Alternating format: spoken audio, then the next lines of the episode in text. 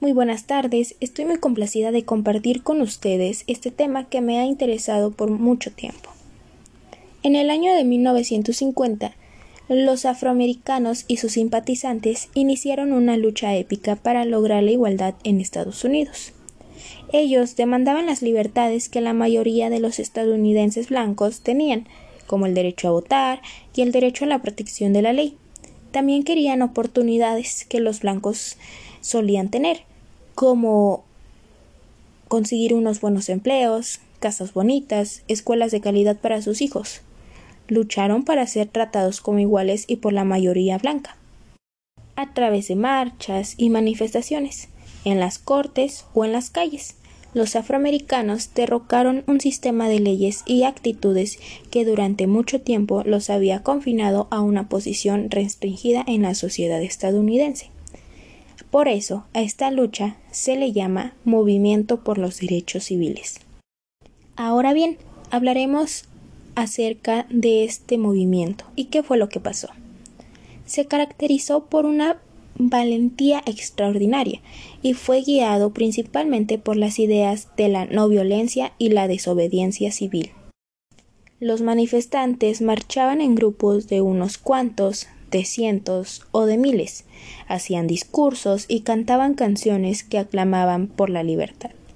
Desobedecían las leyes que eran injustas o que les quitaban sus derechos.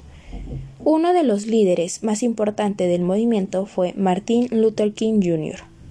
Urgió a sus seguidores a no contestar las agresiones si eran golpeados, maldecidos o atacados. La violencia, decía, solo traerá más dolor y derramamiento de sangre. Las palabras de King fueron importantes porque el movimiento por los derechos civiles fue combatido duramente. Tristemente, muchos blancos aún creían que eran superiores a los afroamericanos y no querían cambiar. Pero aunque en una ocasión a los bomberos se les ordenó dirigir sus poderosos chorros de agua sobre la multitud de manifestantes afroamericanos, y la policía soltó a sus enfurecidos perros ataque, las protestas no pudieron ser detenidas. Hubieron bastantes cambios de actitud. Los manifestantes continuaron después de que muchos líderes por los derechos civiles fueron asesinados, entre ellos Martin Luther King Jr., la voz dirigente del movimiento por los derechos civiles. Al final, el movimiento llevó a la introducción de nuevas leyes que protegían los derechos de los afroamericanos.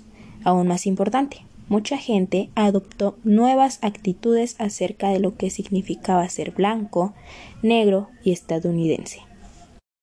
Pero, ¿cómo sabemos acerca de este tema? Básicamente, los historiadores examinan las fuentes primarias, documentos u objetos, para reconstruir y aprender acerca del pasado. Por ejemplo, los periódicos son fuentes primarias. Estos proporcionan relatos de los eventos cuando ocurrieron. Las cartas y los diarios revelan cómo sentía y pensaba la gente conforme la historia se desarrollaba. Los discursos son más formales y proporcionan un registro de cómo los líderes trataban públicamente de crear un cambio. Las fotografías proporcionan imágenes de figuras y escenas en tiempos más recientes. Las filmaciones han captado eventos históricos conforme se desarrollaban, como el asesinato del presidente John Kennedy en 1963, o si el ataque terrorista en el World Trade Center de Nueva York en septiembre del 2001. Volviendo al tema, hablaremos de una mujer llamada Rosa Parks. El primero de diciembre de 1955, en Montgomery, Alabama, Estados Unidos, Rosa volvía de su trabajo como costurera en los grandes almacenes. Al subir al autobús, tomó asiento en la parte de atrás en los lugares permitidos para ciudadanos considerados de color, afrodescendientes, indígenas, orientales, etc. A medida que el autobús recorría su ruta, comenzaron a faltar asientos y quedaron de pie algunas personas. Al darse cuenta de que había gente blanca de pie, el conductor paró el autobús para pedir a tres mujeres negras que se levantaran. Rosa se negó a hacerlo, y no lo hizo ni cuando el conductor amenazó con denunciarla. Finalmente, Rosa Parks fue arrestada, enjuiciada y condenada por transgredir el ordenamiento municipal. Parks, tiempo después, dijo que no se levantó porque estaba cansada, pero no se refería a cansancio físico, sino que estaba cansada de ser tratada como una ciudadana de segunda. Rosa Parks pertenecía a una asociación a favor de los derechos civiles de los afroamericanos. Sus compañeros comenzaron una protesta poco después de que fuera arrestada, con el lema de Estamos pidiendo a todos los negros que nos suban a los autobuses el lunes, en protesta por el arresto y el juicio. Puedes faltar a clase un día. Si trabajas, coge un taxi o camina. Pero, por favor, que ni los niños ni los mayores cojan ningún autobús el lunes. Por favor, permaneced fuera de los autobuses el lunes. El lunes de protesta duró más de un año, durante 381 días. La población negra de la ciudad de Montgomery se negó a subir a ningún autobús. El boicot a la compañía de transportes implicó a unas 42 mil personas que suponían el 70% de los usuarios de los autobuses. Las autoridades creyeron que siendo ciudadanos pobres con grandes familias que tenían que desplazarse a grandes distancias para ir a trabajar, la protesta no duraría mucho. Pero los ciudadanos se unieron masivamente a la protesta pacífica y encontraron alternativas de transporte taxis, camionetas, coches particulares compartidos, bicicletas o simplemente andar kilómetros todos los días. Finalmente, en noviembre de 1956, el Tribunal Supremo de los Estados Unidos declaraba inconstitucional la segregación racial en los autobuses. La orden del Tribunal Supremo llegó a Montgomery el 20 de diciembre. El 21, la población que había sido segregada volvió a subir a los autobuses, solo que ahora podían sentarse a donde quisieran. No tenía ni idea de lo que mis acciones podrían provocar cuando me arrestaron. No sabía cómo reaccionaría la comunidad. Me gustó que hicieran lo que hicieron al no subirse a los autobuses. Rosa Parks. Tras su muerte, a los 22 años, en octubre de 2005, Rosa fue velada en el Capitolio de Washington. Ha sido la primera mujer y la segunda persona afroamericana en recibir este honor, concedido solo a 28 personas en la historia de los Estados Unidos. Para mediados del siglo XIX, alrededor de 4 millones de esclavos vivían en Estados Unidos, la mayoría en el sur, en los hogares de las ciudades y entre las filas de chozas de esclavos en las plantaciones, los esclavos se resistían a su cautiverio. Muchos esclavos decidieron obtener su libertad escapando hacia los estados del norte, en donde se habían proscrito la libertad de 1860. Algunos negros libres y blancos norteños ayudaron a los esclavos a escapar al norte, al establecer lo que se le llamó el ferrocarril subterráneo. Estos en realidad era una serie de escondites seguros, en los que los esclavos que habían escapado podían pasar la noche antes de continuar su viaje hacia el norte. Aunque en el norte también había discriminación, pero se podían mover con libertad. Algunos tenían reuniones y comenzaron a publicar periódicos y a realizar manifestaciones exigiendo la abolición de la esclavitud. El 21 de agosto de 1831, en el condado de Southampton, Virginia, eh, un grupo de esclavos liderado por Now Turner tomó las armas y comenzó a atacar los hogares de los blancos. Para cuando Turner y sus 75 seguidores fueron asesinados o capturados, 60 blancos habían sido asesinados. La rebelión sacudió el sur blanco hasta su núcleo. Antes de Nat Turner, muchos sureños blancos creían que los esclavos eran gente simple, que estaba satisfecha, incluso feliz con su situación. Y Turner les demostró que su creencia era totalmente falsa. El asunto de la esclavitud dividió amargamente los estados del norte de los del sur. Los negros libres en el norte y también muchos blancos veían la esclavitud como un sistema brutal y salvaje. Los blancos del sur furiosamente la defendían como su estilo de vida. Igualmente importante era el hecho de que toda la economía del sur dependía de la esclavitud. Los esclavos trabajaban las plantaciones, las minas y toda industria manufacturera. Cuando Abraham Lincoln fue electo presidente en 1860, promedió abolir la esclavitud. Los estados sureños decidieron seccionarse y la nación se desintegró por una sangrienta guerra civil. Los estados sureños derrotados se unieron de nuevo con la Unión mediante un proceso denominado reconstrucción. Pero para reintegrarse a la Unión, los sureños blancos tenían que dar a sus esclavos nuevos derechos. Pero ¿cómo fue que se dio la esclavitud? Los primeros africanos que vivieron en Norteamérica fueron sacados de África en contra de su voluntad desembarcaron encadenados en Jamestown, Virginia, en 1519, solo una década después de que los ingleses fundaran una colonia allí. Los colonizadores necesitaban desesperadamente obreros para limpiar los densos bosques y sembrar cultivos como tabaco.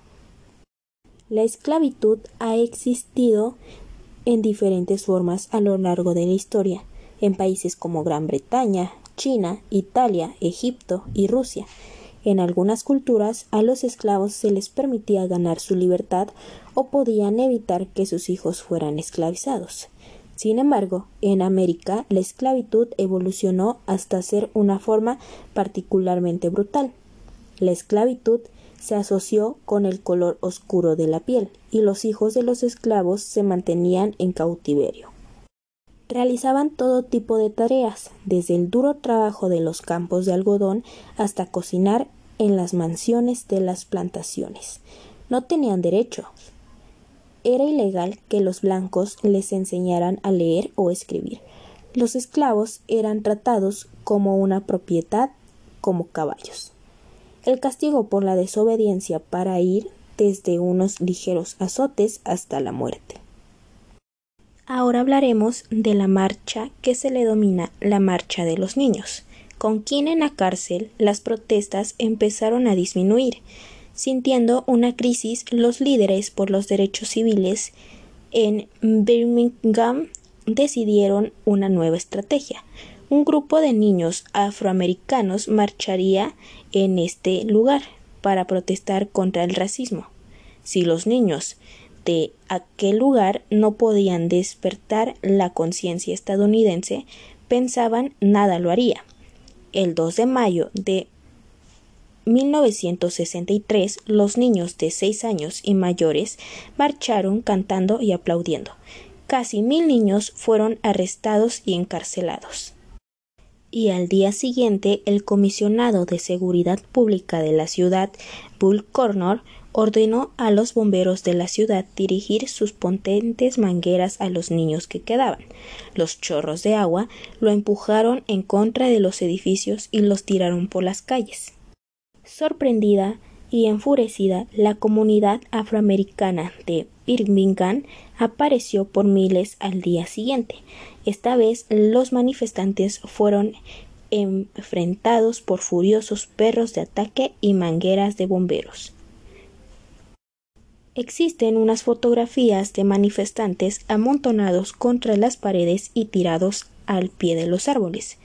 Fueron vistas en el periódico y televisores alrededor del mundo.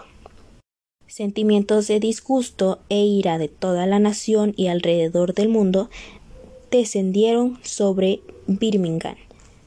El presidente John Kennedy había simpatizado con la causa por los derechos civiles, pero no quería molestar a los votantes del sur.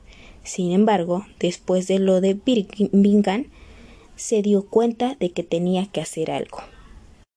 En las décadas posteriores al auge del movimiento de los derechos civiles, los líderes afroamericanos continuaron peleando por equidad. En algunos casos, los afroamericanos se encontraban en situaciones peores en los setentas de lo que habían estado en los cincuentas surgía una clase media de profesionistas afroamericanos, pero muchos fueron sacados de sus comunidades.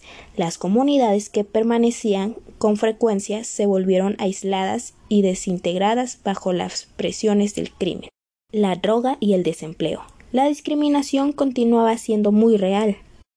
Al mismo tiempo, los afroamericanos experimentaban también un éxito asombroso que hubiera sido inimaginable en los 50 y 70.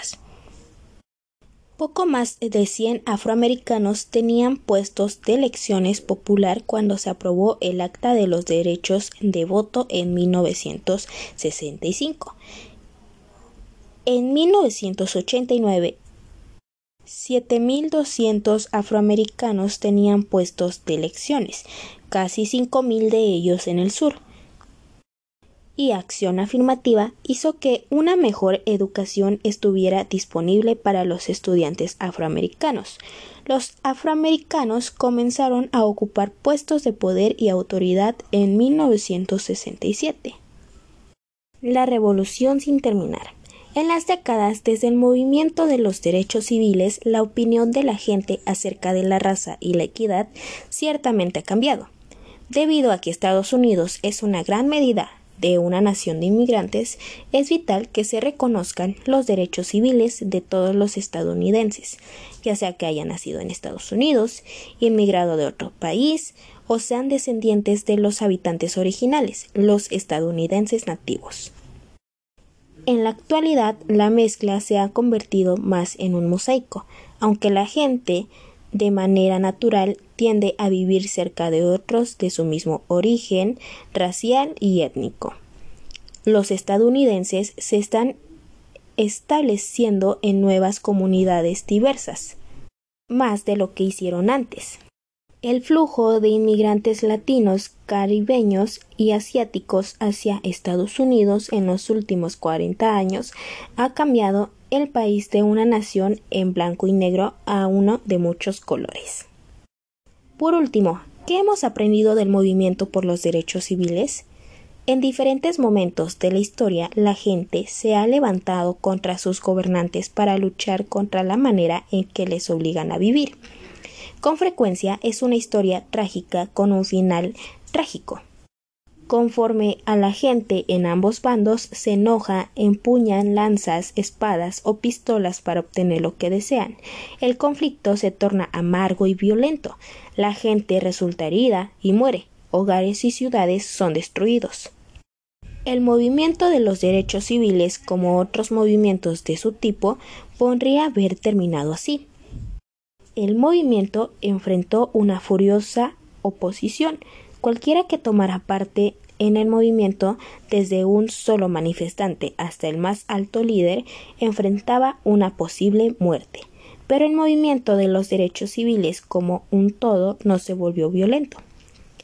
El movimiento exigía solo lo que era justo, que Estados Unidos viviera a la altura de sus propios ideales, como está establecido en la Declaración de Independencia, donde se establece que todos los hombres son creados por igual. Al usar tácticas no violentas, el movimiento confrontó al racismo de una manera que conmovió la conciencia de la sociedad y cambió los corazones, así como las ideas de mucha gente. En la actualidad, en el gobierno, escuelas, en los lugares en los que viven y trabajan los estadounidenses, el impacto del movimiento de los derechos civiles es visible. Demuestra que la gente que se ve diferente y que tiene creencias diferentes aún así puede reunirse para formar parte de la misma comunidad. Y bueno, hemos llegado al final de este tema. Es un tema muy interesante porque debemos de ver cómo surgió la idea de ya no ser esclavos de nadie, porque obviamente la gente se cansaba de estos malos tratos. Y he aquí la investigación de este maravillante tema. Muchas gracias, gracias por escuchar, ha sido un placer. Hasta luego.